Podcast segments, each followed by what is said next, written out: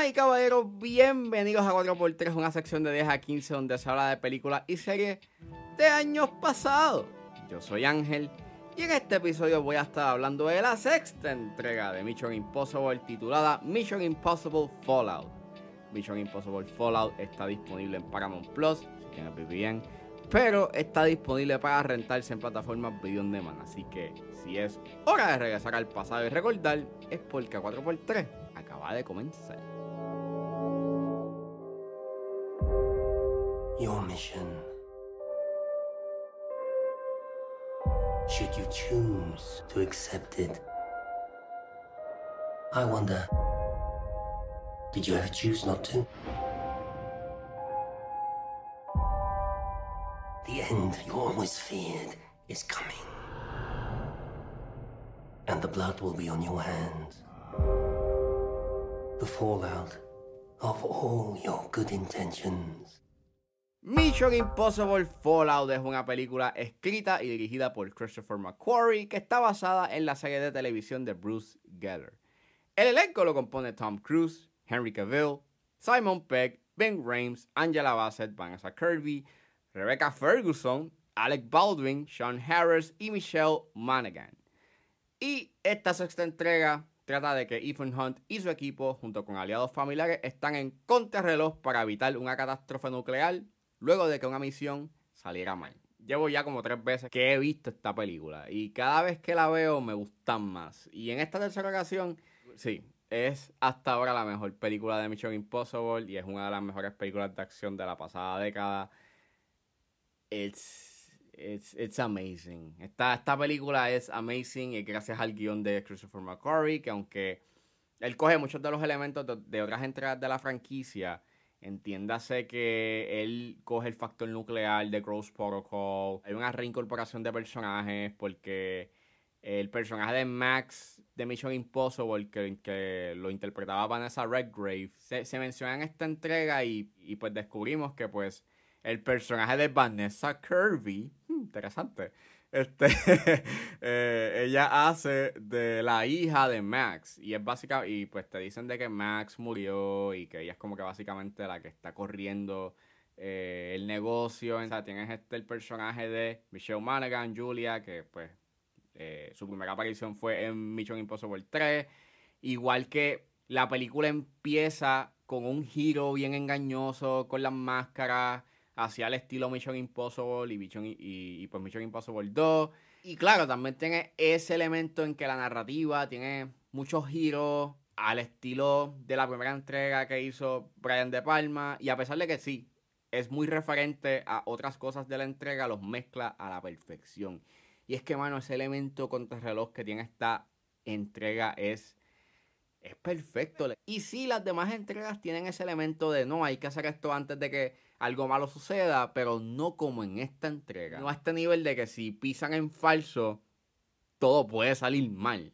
A niveles catastróficos. Y es espectacular, o sea, es el ritmo, ¿eh? o sea, es de la manera en cómo esta película pasa de action set piece de action set piece que hace que tenga ese elemento de, de, que no se detiene y de que está más urgente. Y es espectacular. Sí, mano, las escenas de acción de esta película son icónicas. O sea, son de las mejores que se han hecho en esta franquicia. O sea, la primera escena grande es esa escena del, del Halo Jump, que es espectacular.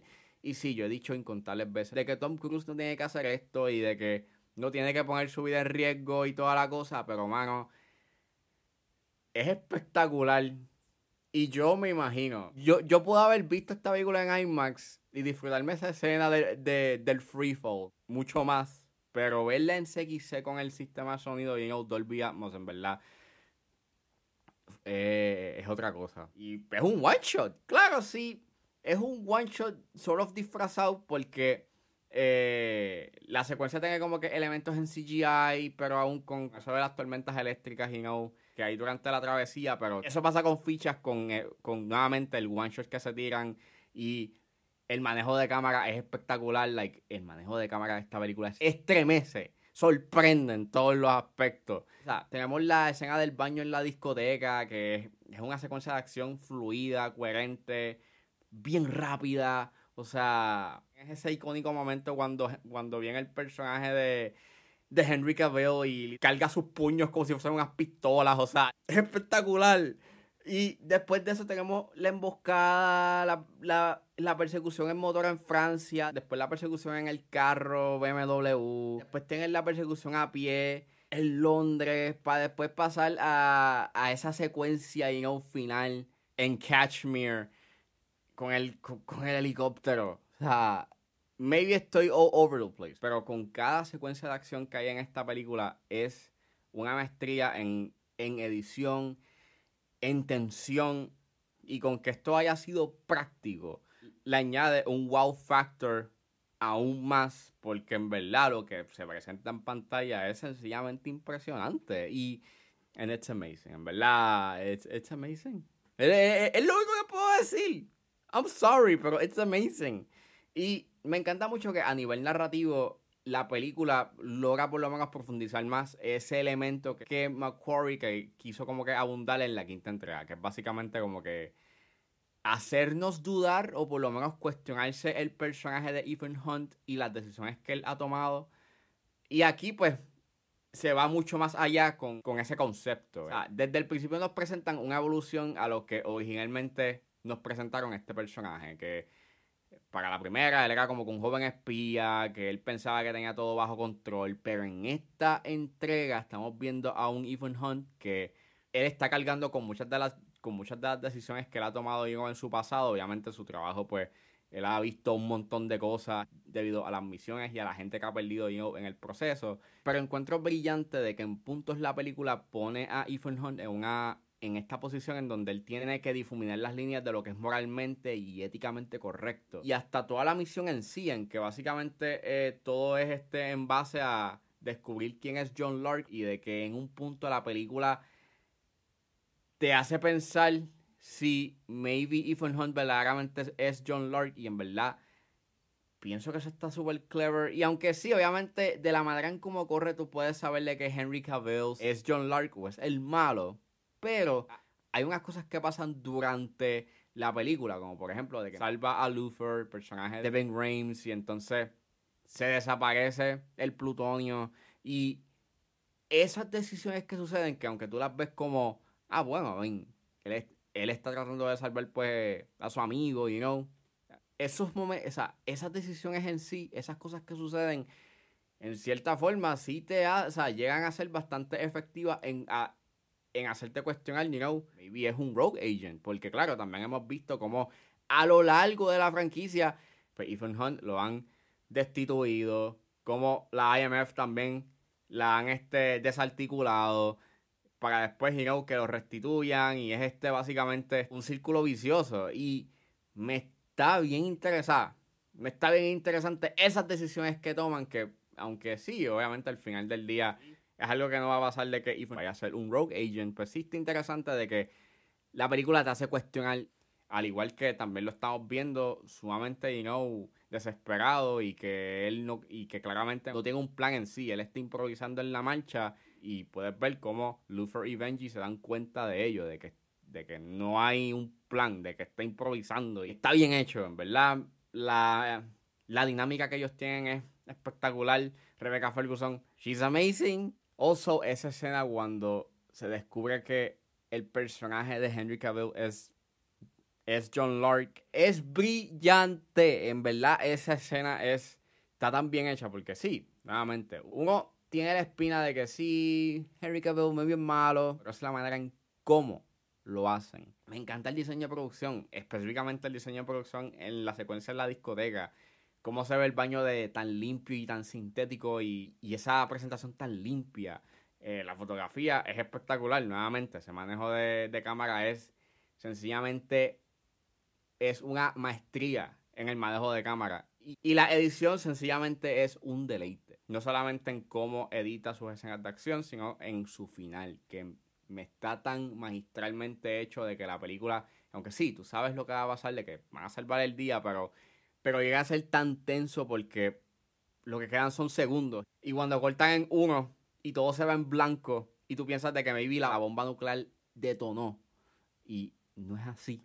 y luego ves a Ethan colgado y no viendo el atardecer. Es sencillamente hermoso. Cada vez que veo esta película y llega ese momento en donde no se sabe si sí o si no, en verdad llega a ser efectivamente tensa. Igual que toda la secuencia así en el, en el helicóptero.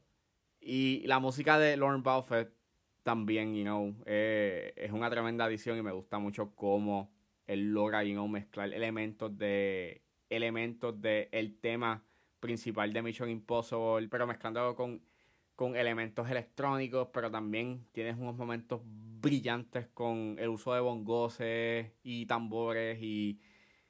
Yeah, estoy all over the place, pero mira, esta entrega es fenomenal. Si ustedes no la han visto, vayan a verla. Es, no solamente es la mejor entrega de Mission Impossible, es sencillamente una de las mejores películas de acción de la pasada década. Es así de buena. No solamente es una maestría en cómo hacer escenas de acción, sino de que es una maestría en cómo hacer una buena película de espía. Es sencillamente sorprendente.